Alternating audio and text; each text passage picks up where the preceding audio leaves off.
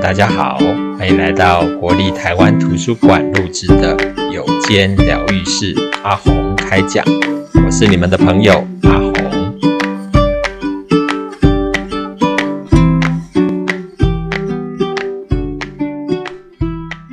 有间疗愈室阿鸿陪你聊心事，各位线上好朋友大家好，我是杨胜鸿阿鸿心理师。这个月呢，我们又来到了一个特别企划的时间哦。那这一次要跟大家分享的这一本书，是一本小说《五十二赫兹的金鱼们》，呃，作者是丁田苑香，是一个日本的作家哦。那我觉得这一本书，它里面谈到了好多好多有关寂寞的问题，有关。我们心里面可能有一些状态，可是不见得那么适合告诉别人。那也许说了以后，别人也不一定听得懂。哦，那这样的一个处境，既然叫做金鱼们，那表示里面有很多类似处境的人。那为什么是五十二赫兹呢？待会我们在分享这本书的时候，我们再来慢慢的跟大家聊，为什么用这样的隐喻来进入到这一本书的内容哦。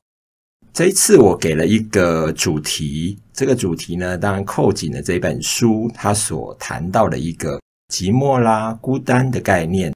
我引用了书里面的这一句话，叫做“了解寂寞的人，正因懂得寂寞，才会害怕失去”。我不知道对各位来讲有没有经历过寂寞的感觉啊？那在寂寞的时候，我们会不会更渴望拥有？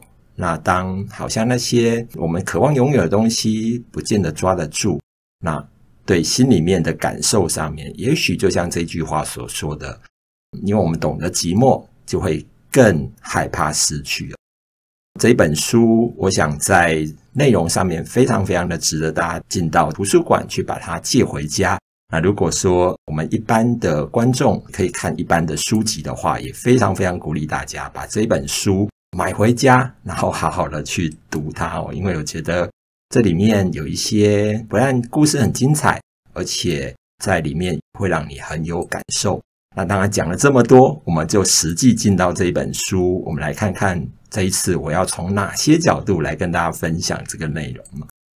好，那我们就正式进入到这一本书哦。那从这本书，我想要跟大家分享的两个角度来先引导大家。了解一下我这本书想要怎么开始哦，当然必须要跟大家介绍一下这本书基本的故事的架构哦。那后面呢，我们才比较能够从心理学的角度来看看这一本书能够给我们什么样的启发跟启示。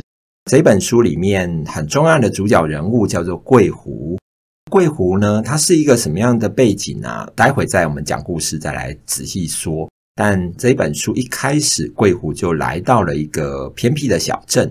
那在这个小镇里面呢，他就遇到了一个少年。这个少年让他很有感觉，因为呢，虽然少年不会讲话，但是也不知道是一种心电感应，还是一种心有灵犀一点通哦。他在遇到这个少年的时候，就特别觉得，诶，这个少年好像跟以前的自己很像。他们还没有任何的沟通哦，就有这样的一个感受，这样的一个感受是感受些什么啊？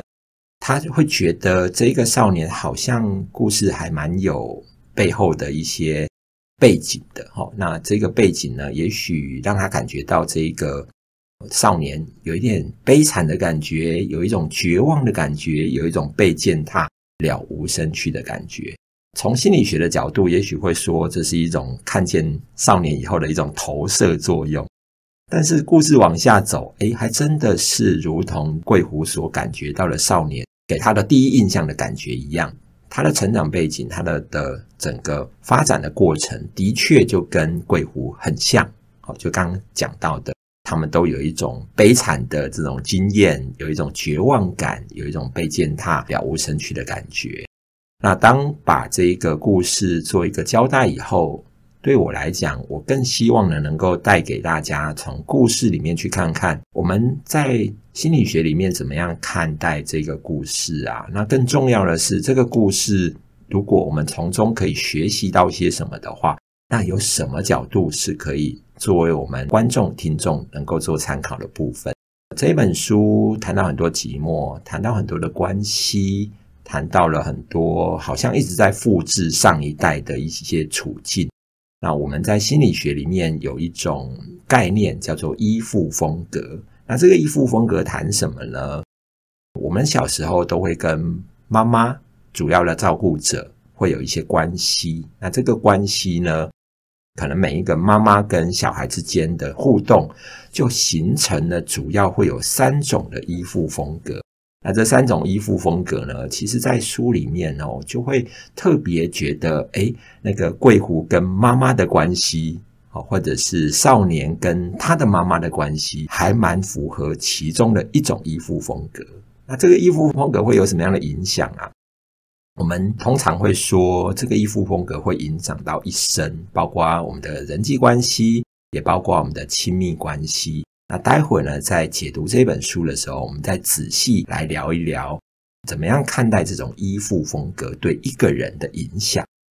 好，那我们就正式进入到故事的本身，我们来看看，从破题开始吧，我们就来聊一聊，到底为什么这本书叫做五十二赫兹的金鱼们？呃，五十二赫兹的金鱼哦，每一个字也许大家都看得懂，可是心里面。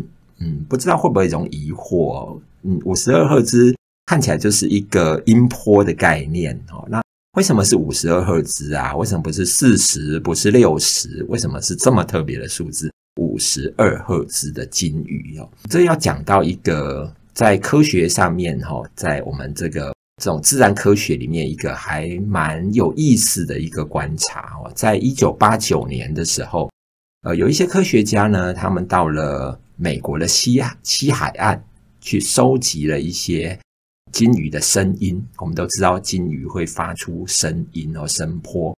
那收集回来以后，就赫然发现其中有一只金鱼非常的特别，它发出来的声音是跟别的金鱼是不一样。一测之下就是五十二赫兹。诶，这么特别，那到底对它有什么样的影响啊？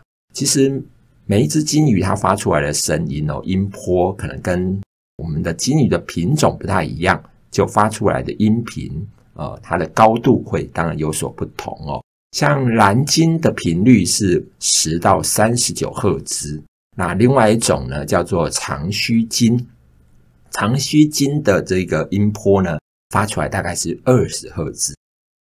可想而知呢，五十二赫兹对金鱼们来讲就是太高频了。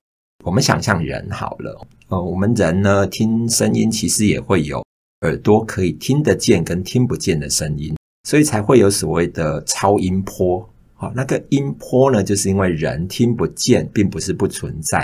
那对我们来讲，如果环境当中有很多超音波一直在我们旁边围绕，我们不会感觉到它的存在。那反过来讲呢，如果有人试图要用超音波来要跟我们沟通，那我们就很困难啦。好，那。嗯，如果从金鱼刚刚所提到这只五十二赫兹的金鱼的状态来看的话，它跟其他金鱼发出来声音不一样，那音高不一样，可见它会有一个处境，就是它的声音其他金鱼可能听不见。反过来讲，其他金鱼的声音它也听不见。透过这样的一个隐喻，其实作者他就希望能够让读者。在看到这一个书名的时候，就有一种想象。其实，在故事里面的一些主人翁们，他们心里面有很多很多的想法也好，声音也好，处境也好，可能都不见得，就算发出来，在社会上面也不一定会得到共鸣或者被听见。那反过来讲，有时候呢，他们也不见得能够去理解某些人他们所发出来的声音，就是一种双向的沟通上面的限制。其实五十二赫兹的金鱼还蛮有名哦。那观众朋友、听众朋友，如果有兴趣，可以上网去 Google 一下哦。它有维基百科上面的专业。那另外呢，之前也曾经为了五十二赫兹的金鱼办过世界上最孤单的金鱼的音乐会。魏德圣导演呢，在二零一九年的时候也拍过以这一个名称为标题的一个电影哦。那所以五十二赫兹金鱼其实是蛮有意思的一个隐喻。那我们就往这样的一个隐喻往下走。这一本书用了五十二赫兹的金鱼们，那表示它里面有很多的人物。那我就一一来介绍其中的几个人物给大家认识，作为我们。初步了解故事以后，那我们来聊聊心理学的一些观点的基础哦。一开始想要跟大家分享的这一位，当然就是我们的故事的主角，他叫做桂湖。桂湖呢，自己一个人移居到偏远的小镇。那为什么他要移居到那里呢？其实对他来讲哦，成长的背景很特别，因为他的妈妈是一个私生女，因为呃外婆是一个艺妓。好，然后就生下了他的妈妈。那他的妈妈呢？嗯，也在一个意外当中怀孕，然后生下了桂胡。所以桂胡其实也是一个私生子。后来妈妈改嫁了，改嫁了以后，呃，好不容易呢，让妈妈觉得，诶，好像找到了幸福。可是也因为改嫁了以后，嗯，就开始了桂胡比较辛苦的一些生活，因为妈妈会要求很多。要以继父为主，然后要桂胡去照料这整个家庭，在那个压力底下，后来呢，在这个桂胡高中毕业，他本来要开始去工作了哈，那后来因为继父生病，被要求要在那边好好的照顾他的继父啊，那其中有一个人就把他救出来了，好，那个人呢，在故事里面好像也很重要，但我们不会琢磨太多哈，那个人叫安安。啊，那安安呢？他是一个跨性别的朋友。哦，跨性别就是他可能嗯，类似像同性的这种关系哈，他比较是一种同性关系的人物哈。那安安把他救出来了。好，那救出来以后，其实桂湖一直都不知道安安是跨性别者。安安其实对桂湖有一些爱的感受哈，那在里面也很难讲出口。所以你会发现，安安也是一个五十二赫兹的金鱼哈。好，那后来桂湖呢，因为辗转之下，他就又成为别人的情妇。好，那成为别人的情妇呢，又在转折之下，又在在一场意外当中，后来呢，就发生了一些事件，哈，让桂湖就离开了这个情妇的生活，拿到了一笔钱。啊，那他就自己一个人移居到了这个偏僻的小镇。好，那这个小镇呢，也让他开启了一个新的人生。好，因为他在那个地方就遇到了刚在我们大纲里面有提到的那个少年。好，那我们简单的再交代一下桂湖的妈妈吧。哦，因为待会呢，我们在谈这个心理学的角度，依附关系的这件事情的时候。很重要是，我们来感觉一下妈妈跟桂胡的关系，好，这样会比较能够知道我们在谈这种依附关系到底是怎么回事。桂胡的妈妈和他和桂胡本人他们的关系是什么样子？嗯，因为桂胡是私生子，呃，私生女嘛，妈妈呢在生下了桂胡以后，我想对桂胡的妈妈来讲，母爱是我相信是在的。因为总是自己的女儿嘛，所以在很多的时候，我想也会有那种妈妈对小孩的爱。但是呢，其实对妈妈来讲，她会不会心里面也有一些怨？怨什么呢？因为生下了这样的一个孩子，所以好像让她在追逐幸福的过程当中有一些负担。那如果用比较白话的说法，她其实就有一点点像。拖油瓶的角色，好，所以当妈妈情绪不好的时候，就可能会对着桂胡骂他、打他，哦，然后无来由的让桂胡觉得我又没有做错事，为什么我要遭受到这种打骂的生活？哦，让妈妈这样反复无常的打我。可是打完孩子以后，身为桂胡的妈妈，啊，她还是会心疼的哦，所以常常呢就处在一种。打完他以后，又抱着桂湖痛哭，然后一直跟桂湖说：“对不起，妈妈，真的很对不起你，爸妈不是故意要这样对你的。”你可想而知呢，对一个小桂湖来讲，他可能会觉得：“嗯，我的妈妈好像什么时候开心就会对我好，什么时候心情不好我就挨揍挨骂。”好，可是桂湖毕竟是一个孩子，他也会渴望有妈妈的爱。所以他可能也会用用尽各种方法去讨好妈妈，可是讨好有用吗？也许不一定有用。好，尤其呢，在桂湖的妈妈遇到了一个新的感情啊，就是嗯，桂湖妈妈后来找到了继父啊，然后就嫁给继父以后，生活就又是一个新的改变了。嗯，因为本来呢是两人世界，就是妈妈跟桂湖。那桂胡的妈妈呢，希望有一个家庭的生活，那好不容易找到了，她当然就会希望能够抓住这样的关系。那为了要抓住跟继父之间的关系，她可能用尽各种方法。好，来讨好继父也好，维系两个人的关系也好，甚至后来也跟继父生下了弟弟。过程当中呢，本来很爱桂胡的妈妈，后来呢就变成跟桂湖的关系就越来越疏远啊。那甚至于呢会要求桂湖，你一切都要以继父为主，一切都要以弟弟为主。好，那在这样的一个关系里面，嗯，甚至于到最后，呃。他的继父因为渐冻症就病倒了。好，那本来呢，桂湖有一个美好的人生要展开，从学校毕业以后要展开他人生，可是因为继父病倒了，就变成一个全天候的看护。那并不是他自愿的，是嗯他的妈妈要求的。哦，那也告诉他说要以以继父为主，你不能睡觉。哦，那继父也对他很不好。好，那刚刚前面有提到。在这样的处境里面，就有一个跨性别的人把这个桂胡给救出来。好，那所以呢，我们也可以想象哦，桂胡在这样的处境当中，他其实有很多很多的心里面的埋怨，也没有人可以说。好，那所以这就是桂湖的妈妈跟他的关系，我们做一个简单的交代。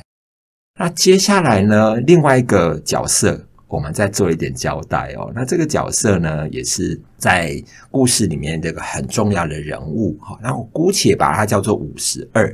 为什么叫五十二少年呢？嗯，因为他不会说话啊。那他为什么不会说话？因为啊，他的妈妈啊，他的妈妈呢，高中还没毕业，然后就为爱走天涯，跟一个花花公子一起。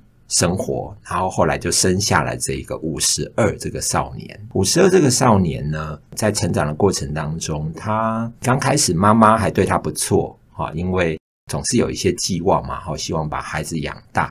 可是妈妈经常遭到家暴，那甚至于五十二的爸爸，他后来也离开了这个家，然后又去追逐他新的感情生活。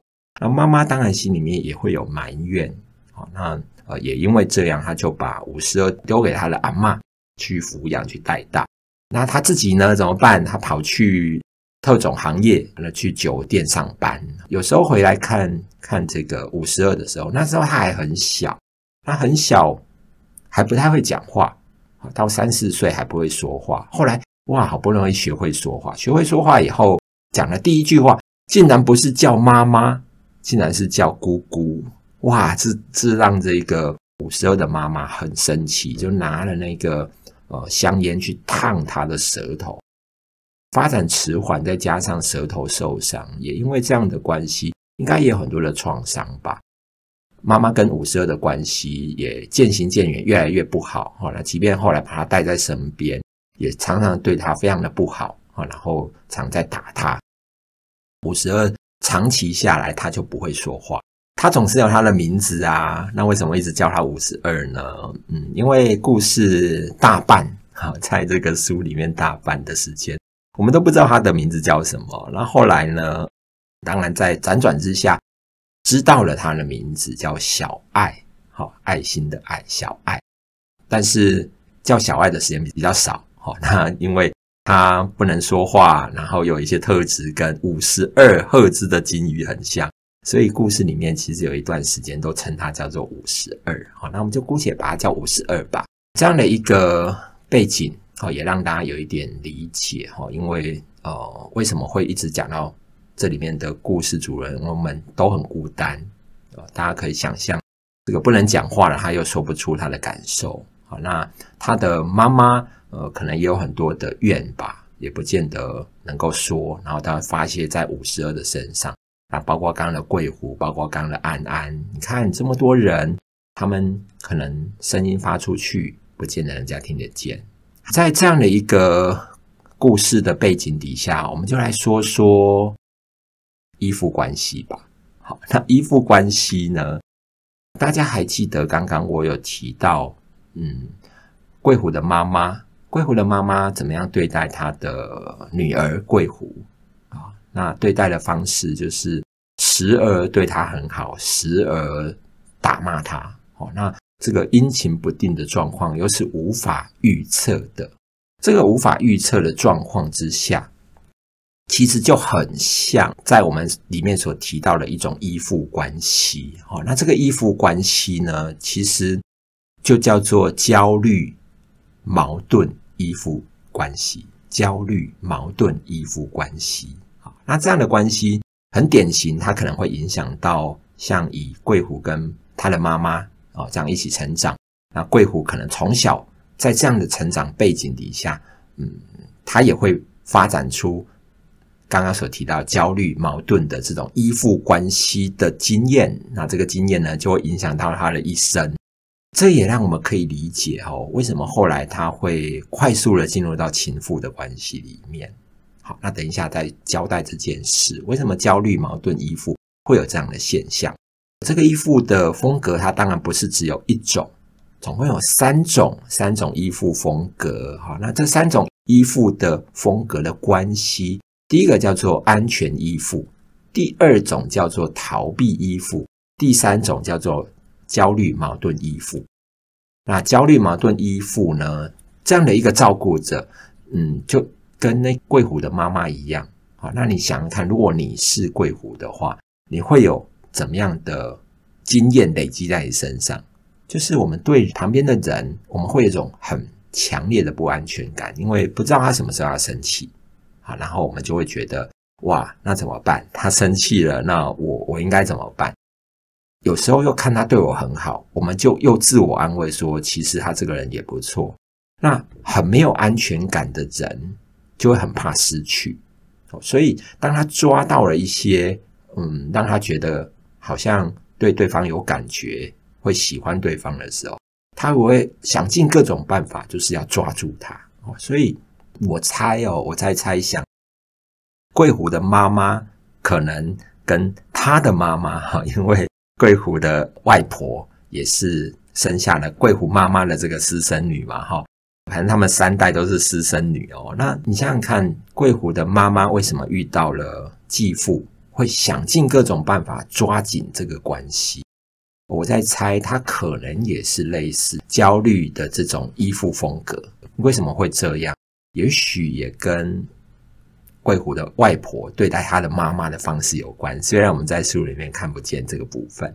好，焦虑、矛盾、依附的影响哦，焦虑、矛盾、依附的影响会影响到什么呢？这个影响呢，当然第一个在成年的过程当中，哦，就刚刚所提到的。会想尽各种办法去抓住他的这一些伴侣的关系，但你你想想看，如果你是那个他的伴侣的话，那也有可能也会非常有压力。那非常有压力的状况之下呢，有些状况也会很想要逃走，很想逃的时候，这个时候焦虑风格的关系也会让这个当事人。哦，就是我本身有一种焦虑依附的风格，哈，对方因为我的这种焦虑，我的不安全感，死命的抓住他，对方很想逃，那我就会更想抓住他，啊，那这个关系就可想而知，经常处在一种很紧绷的状态之下，哦，也许也会发展出一种互补的关系，好像有些人啊，他就很渴望哦被照顾，好被照顾。那也许焦虑风格的人呢，他想要抓住这个关系，就想尽各种办法去照顾对方。好，那这样子也会很 match 哦，就是不是说哦这样的关系就一定会破裂，不是，而是这样的关系呢，要遇到适合的人，哦，否则他们可能会有很多很多的冲突出现。哈，那在这个关系里面呢，如果对方是没有办法适应的，有可能关系很快就结束了，因为对方会觉得很有压力。好，那反过来讲。如果对方觉得诶 OK 的，我很喜欢这样被照顾的关系，那也许就不会有这样的问题。好，那当这个关系破裂的时候，也有可能会让当事人会觉得，哇，那我我一定要在情绪上面要有所报复哦，然后要去既然我爱不到他，那我也想办法去毁了他。如果极端的时候，可能会到这种状态。谈完了焦虑、逃避、依附的这样的一个关系的风格，接下来我们来看看安全依附关系。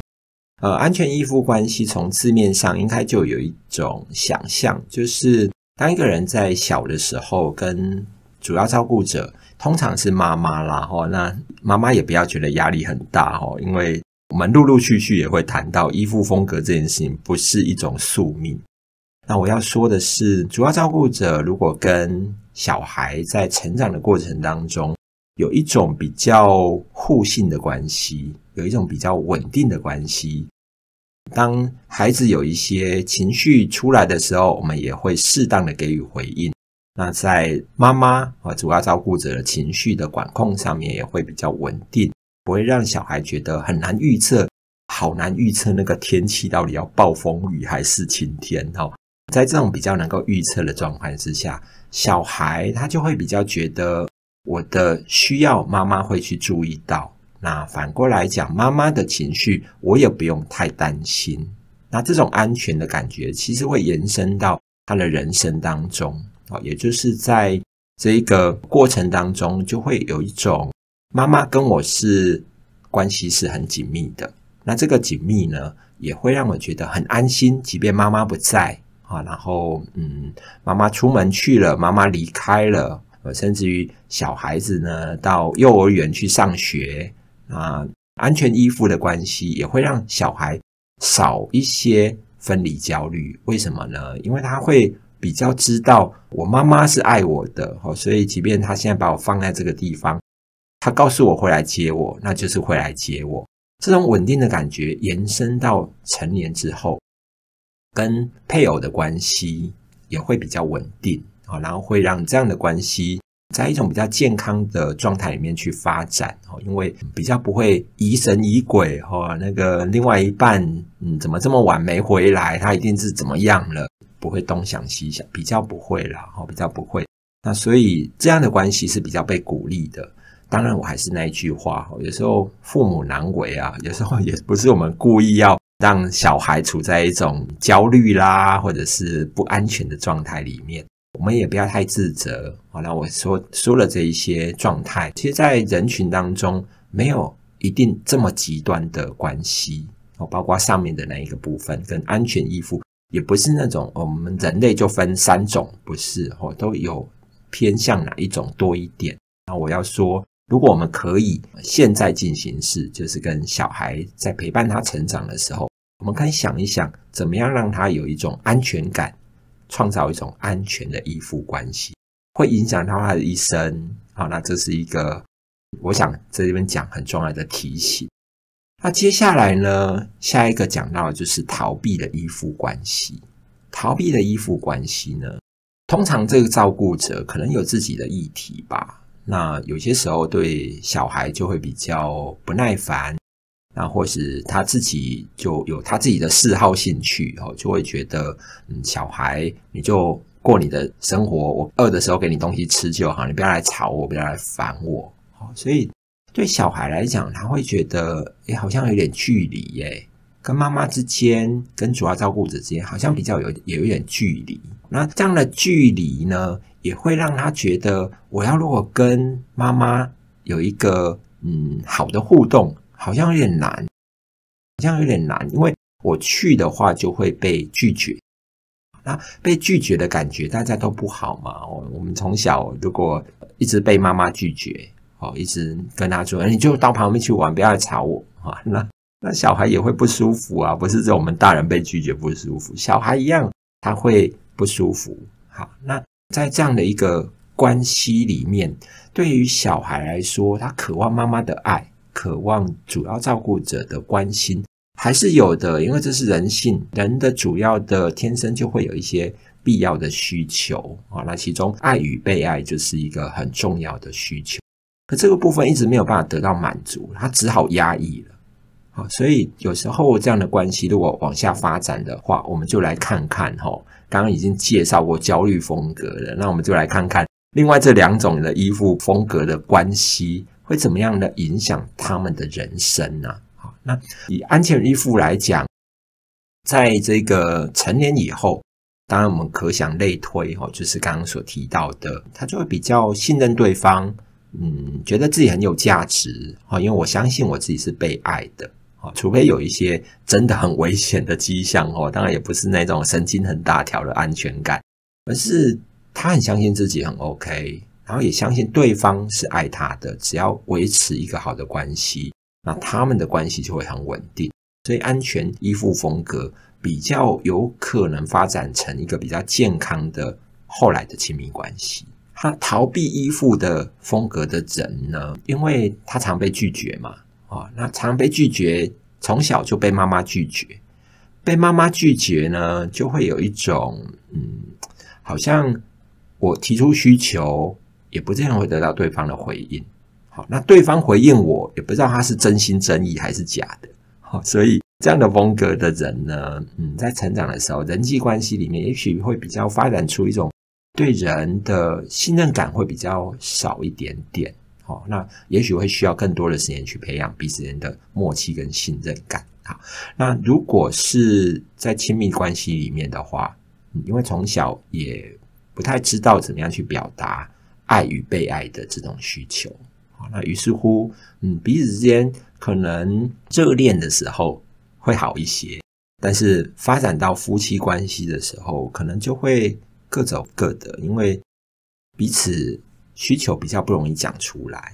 好，这当然，如果两个人都是逃避风格的人，就会变这个样子。人的配对当然不是那么绝对，说哦，逃避等于他会配对逃避风格，不是的哦，因为每一个配对的关系就比较复杂。那我们这边只是简略的去提到。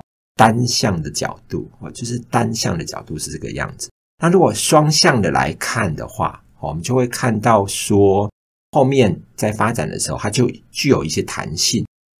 为什么会说这三种类型的人在我们的环境当中都有？哦，那我们也可能都会遇到这三种类型的其中的一种。你们会不会发展成亲密关系？会不会发展成友谊的关系？很难说，因为假设我们。粗略的就把人分成三种，你总是会遇到了。那我们就来看一下比重哈，比重安全风格的人呢，在这个环境里面，根据统计还是多一点啦哈，大概占了百分之五十六。好，五十六的人是安全风格的这样的人，逃避风格的大概就是百分之二十五，那焦虑风格大概就是百分之十九，这都是一个出估。好，那我我也说，那没有那么绝对的。我小时候怎么样怎么样，然后就等于什么风格，那个只是光谱上面的问题。我可能呃焦虑风格多一点，或者安全风格多一点。好，那如果初分，大概就是以刚刚的比例来当成一个参考。哈，好，那最后我们就要来跟大家。开一扇窗了哈，一直说这个父母难为啊，然后我也不是故意要变成让他有这么一生的影响。那我们看看，其实依附风格它是互动的，而且遇到不同人，我们也会慢慢的去调整跟发展。只要你愿意改变，那个都是可塑性的。换句话说。其实我们也不要太觉得哇，怎么办？我跟妈妈的关系好像比较接近上面所提到的逃避风格，诶，焦虑风格，诶，那怎么办？没有怎么办？只要你想要改变，只要你遇到觉得适合的人一起成长，他就有可能谱出不一样的乐章。哦，也就是我们在下一集会来聊一聊，当你觉得想要。改变的时候，当下就是威力之点，就是马上就可以改变了。好，当然说马上好像容易，这么容易，嗯，也没有啊。但是我要表达的是，人的命运永远都是可塑的。好，那我们今天的内容主要就分享到这里，接下来看看今天的 Q&A。有一题，我觉得我跟我先生在沟通方面问题很大。有时候跟他聊天聊到一半，他会突然对着电视大喊，我才知道原来他并没有专心在听我说话。之后他会要我继续说下去，但我已经不想跟他聊了。这种情况常常发生，导致我现在都不想跟他说话。反正他也没有在认真听啊。已经跟他反映很多次，但他依然故我。请问阿红老师，我该如何调试自己？我真的要放弃沟通了。听起来这个先生哦，那个状态可能是在看球赛之类的，因为会突然间大喊呢。好，那回到这一个提问的朋友，其实我觉得很多的时候，我们回到自己，因为要改变别人是一个大工程，我们自己都不容易改变了。那我们我们来先处理一下自己吧。我会这样子提问哈，来试着想想看，这位网络上面的朋友，我想先问你哈，你希望先生是专心听你说话？你希望的是先生能够专心听你说话，还是先生听到你说话的时候不要看电视？好，这两个有什么不一样哦？就是如果是前面的话，你希望先生能够专心听你说话，我们的时间就放宽很多了。也就是在一天当中，在一周当中，有没有你觉得先生比较有机会专心听你说话的时候？如果你希望的是后者，就是希望先生听到我说话的时候，就只能专心听我说话，不能专心看电视。好，那这个时候就会处在一种，我好像只有在这个时间比较想要跟他说话，而且我要让他觉得我很重要哦。那他不能看电视，就是反正听到我的声音就要好好的听我说话。我的意思是，好不好？回到我们的需求来看，我们的需求是希望先生能够专心听我说话。那这个时候他专心在看电视，我们。是不是有可能想一想，有其他的时间可以跟他说话？那也许你会说没有哦，他嗯吃饭的时候看手机，然后什么时候也做他的事，好像都找不到。这个时候就可以来沟通了，就是我们要跟他说：我知道你在看电视的时候会很专心，我知道你在工作的时候会很专心，但有没有一些时间，我很想跟你说话的时候，你可以分一些心。甚至于更专心的来听我说话，好，有没有你做一些比较不重要事情的时候，例如说吃饭的时候，你可不可以就不要看手机来听我说话？这就是找共同的可能性，也就是我尊重你看电视，那我也希望你尊重我说话说给你听的这件事情，因为。如果你没有在听，我就觉得你没有尊重我。那我们两个一起互相尊重，我也尊重你看电视，你也要尊重听我说话。好，有没有这种上瘾的可能哦？提供给我们这位朋友参考。好，那最后我们就要来预告一下下一期。下一期要来谈一谈的是道别那些曾经的伤，因为我们的成长的过程当中，有时候是没有办法选择的。父母我们没有办法选择，家庭我们没有办法选择，身体我们没有办法选择，甚至有时候发生了一些意外，我们也没有办法选择。可是那个背在身上的伤，我们要怎么让它过去？我觉得这件事情，从五十二赫兹的金鱼们看到他们都受了好多伤哦，我就很想要来跟大家聊一聊，有没有可能透过一些智商的概念，来带着他，大家重新看一看自己的伤。我们下次再见。如果你喜欢今天的内容，YouTube 上面的观众，请帮我们订阅、按赞、分享、开启小铃铛。